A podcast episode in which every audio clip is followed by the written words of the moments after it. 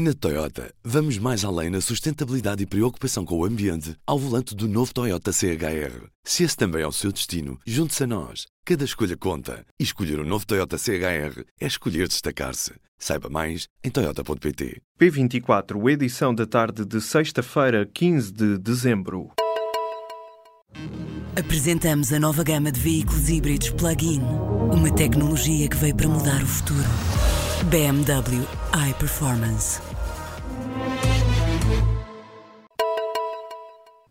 O antigo ministro da Cultura, Manuel Maria Carrilho, foi absolvido nesta sexta-feira do crime de violência doméstica contra a ex-mulher Bárbara Guimarães. Carrilho tinha sido acusado de violência doméstica durante o casamento. Foi condenado apenas por difamação. A decisão partiu da juíza que o Ministério Público tentou afastar do processo no início do ano passado, por suspeitar da parcialidade da magistrada. Logo na primeira sessão do julgamento, a juíza censurou a queixosa que tinha alegado medo e vergonha para justificar o fato de não ter apresentado queixa do marido mais cedo. Em causa estavam episódios em que Bárbara Guimarães terá sido pontapeada, empurrada e humilhada pelo marido. Carrilho teria chegado a dizer que ia acabar com a vida dela e com a dos filhos e suicidar-se de seguida.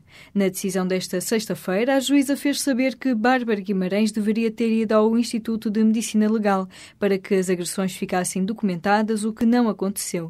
Disse que a apresentadora é uma mulher destemida e dona da sua vontade pelo que não é plausível que, na sequência das agressões, tenha continuado com o marido, em vez de se proteger a si e aos filhos. No final de outubro, Manuel Maria Carrilho foi condenado a quatro anos e meio de pena suspensa por atos de violência doméstica cometidos já depois da separação de casal.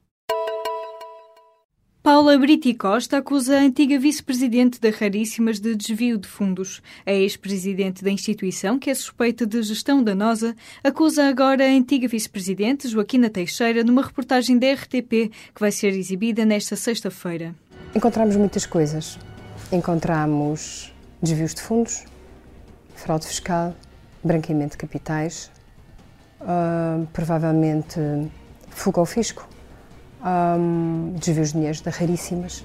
Joaquina Teixeira foi afastada da instituição em maio, depois de uma auditoria da PKF. Segundo a RTP, o Ministério Público confirmou que foi aberto um inquérito em julho, após uma denúncia da direção da Raríssimas. A antiga vice-presidente da instituição nega as acusações e disse à RTP que está a ser alvo de uma cilada. Já a Paula Brito Costa é acusada de desviar dinheiro da Raríssimas para fins pessoais, segundo denúncias veiculadas no último fim de semana por uma reportagem da TVI.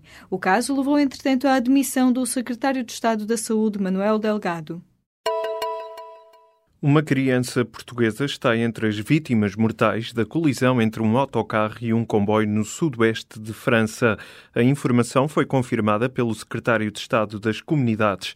Em declarações à RTP, José Luís Carneiro confirmou que a vítima é de facto uma criança de 11 anos de nacionalidade portuguesa.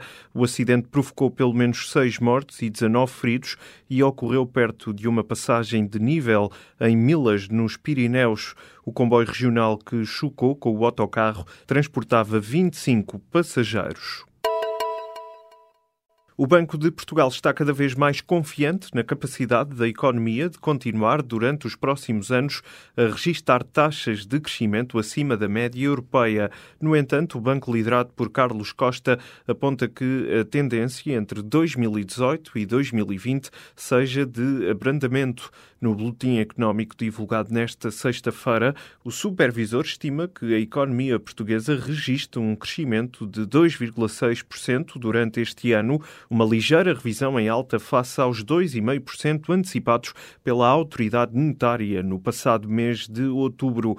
Este resultado fica assim em linha com o valor projetado para este ano tanto pelo governo como por instituições como a Comissão Europeia e o Fundo Monetário Internacional em relação aos anos seguintes, o Banco Central aponta agora para um crescimento de 2,3% em 2018 e de 1,9% em 2019. O Prémio Pessoa 2017 foi atribuído ao arquiteto Manuel Aires Mateus. O nome do vencedor foi anunciado nesta sexta-feira numa cerimónia no Palácio de Setiais, em Sintra. O prémio distingue uma personalidade portuguesa que tenha tido uma intervenção particularmente relevante ou inovadora na vida artística, literária ou científica. Trata-se de uma iniciativa do Jornal Expresso com o patrocínio da Caixa Geral de Depósitos, que vai na 31ª edição e tem um valor monetário de 60 mil euros. O Hospital da Guarda falhou no atendimento de uma grávida que perdeu o bebê enquanto esperava por ser vista por um médico. A conclusão é da entidade reguladora da saúde. O caso ocorreu a 16 de fevereiro, quando uma mulher grávida de 37 semanas deu entrada às 9 e meia da manhã naquela unidade de saúde com uma pequena perda de sangue. Às 10h40 desse dia, segundo as conclusões do inquérito do regulador, o obstetra realizou uma ecografia. Aí verificou-se, segundo segundo a ERSA, a ausência de batimentos cardíacos do feto.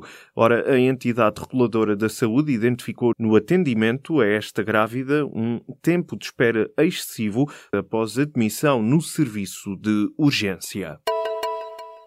O novo regime contributivo dos trabalhadores a recibos verdes poderá levar as empresas a contornar o aumento dos descontos para a segurança social, ou seja, propondo aos trabalhadores que se constituam como empresa ou dando preferência à contratação de serviços prestados por empresas unipessoais.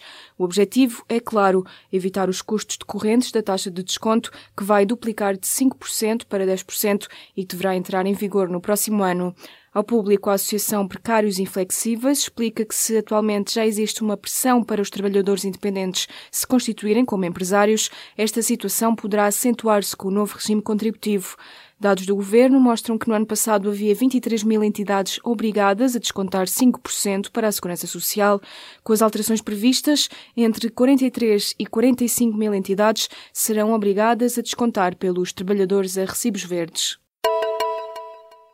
O presidente do Conselho Europeu, Donald Tusk, confirmou nesta sexta-feira que os líderes europeus chegaram a acordo para avançar para a segunda fase das negociações sobre o Brexit. A saída do Reino Unido da União Europeia inicia, assim, a próxima fase com a discussão dos temas relativos à segurança e do comércio. A próxima ronda de conversações, que poderá iniciar-se já na próxima semana, vai focar-se em aspectos do período de transição que deverá ocorrer depois da saída do Reino Unido em março de 2019. O presidente da Comissão Europeia, Jean-Claude Juncker, já avisou que esta parte do processo será significativamente mais difícil do que a anterior. A Ryanair admite negociar com os sindicatos representantes de pilotos de vários países, incluindo Portugal, para evitar a greve que foi anunciada para o Natal. Em comunicado divulgado nesta sexta-feira, a companhia aérea low cost revela uma mudança de posição. Na nota pode ler-se que a Ryanair vai reconhecer os sindicatos para tentar evitar qualquer interrupção do serviço da transportadora aérea aos passageiros. Em Portugal, o Sindicato dos Pilotos da Aviação Civil convocou uma greve dos pilotos portugueses da Ryanair para a próxima quarta-feira, o mesmo dia em que estão marcadas paralisações também noutros países. Este sindicato admite desconvocar a greve caso a administração da Ryanair mostre abertura para o diálogo construtivo com o objetivo de reconhecer o sindicato como parceiro de negociação e ainda caso a empresa se comprometa promete acabar, diz o sindicato, com a cultura estabelecida de medo e bullying em relação à sua equipa. Cerca de um terço dos hospitais públicos e quase 86% dos agrupamentos de centros de saúde ainda não dispõem de programas de apoio à prescrição de antibióticos. Isto acontece, sobretudo, numa altura em que a resistência aos antimicrobianos e as infecções hospitalares são um reconhecido problema de saúde pública. A responsável pelo Programa de Prevenção e Controlo de Infecções e Resistência aos Antimicrobianos da Direção-Geral da Saúde fala numa melhoria da situação, mas diz que ainda há muito trabalho pela frente. Nesta sexta-feira, apresentado o relatório referente a 2016, com as conclusões de uma auditoria. Entre as boas notícias está que as infecções hospitalares diminuíram substancialmente em Portugal entre 2012 e 2017.